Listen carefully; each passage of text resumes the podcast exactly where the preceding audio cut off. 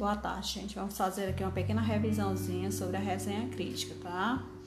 Então vamos lá. A resenha é um gênero textual de caráter técnico muito comum no meio acadêmico, similar ao resumo.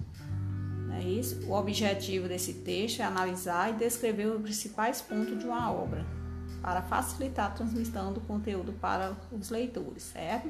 Então, como ele disse anteriormente, ele é muito parecido com o resumo, por isso que a gente tem que ter um certo cuidado, né? Isso na hora de analisar. É, a diferença entre o resumo e a resenha. Vamos aqui, desde o início, eu venho sempre enfatizando essa questão para vocês é, focarem nessa questão de diferenciar o que é resumo e o que é resenha, tá certo? Por mais que seja texto com um propósito muito parecido, o gênero resumo e resenha possui alguma especificidade.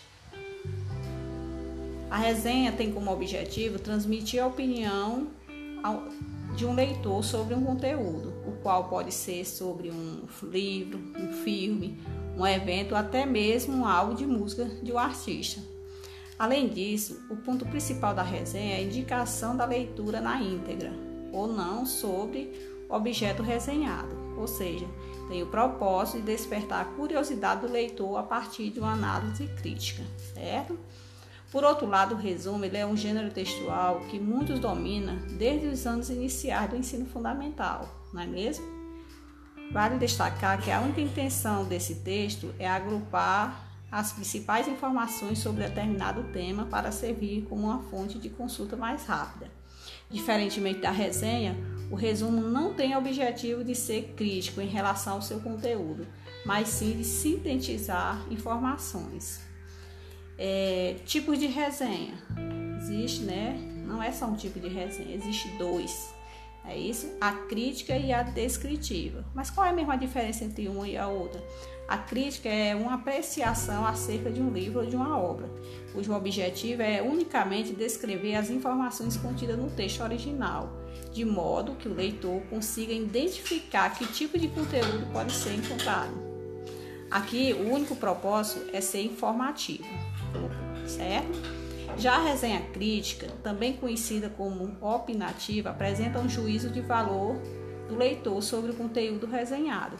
Nesse tipo de resenha, o conteúdo é apresentado uma indicação ou um alerta sobre a leitura. Assim, é um texto com característica argumentativa, pois tem como propósito convencer alguém sobre a leitura.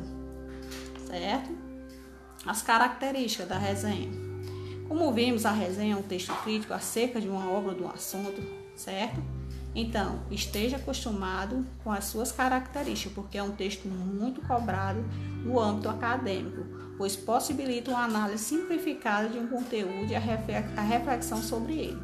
Então, quando ele diz aqui, ó, é, temos que ter esse cuidado, porque veja, vocês já estão no Fundamental 2, né, no oitavo ano, e vocês já estão estudando os tipos de resenha.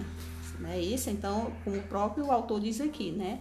Ela, ela é um gênero muito cobrado no mundo acadêmico, tá bom? Vamos ver aqui algumas características. Descrição da obra analisada, certo? Então, ele vai descrever, descrever essa obra analisada. Resumo das, das informações contidas no texto base, certo? Inclusão de citações da obra desenhada para ilustrar um comentário. Apresentação da opinião do leitor sobre o texto base. Olha que legal aqui, né? É tão bom a gente colocar a opinião da gente sobre determinada coisa, né? Então aqui você pode colocar essa sua opinião. Além disso, a elaboração de uma resenha requer os princípios básicos de qualquer texto: a coerência e a coesão.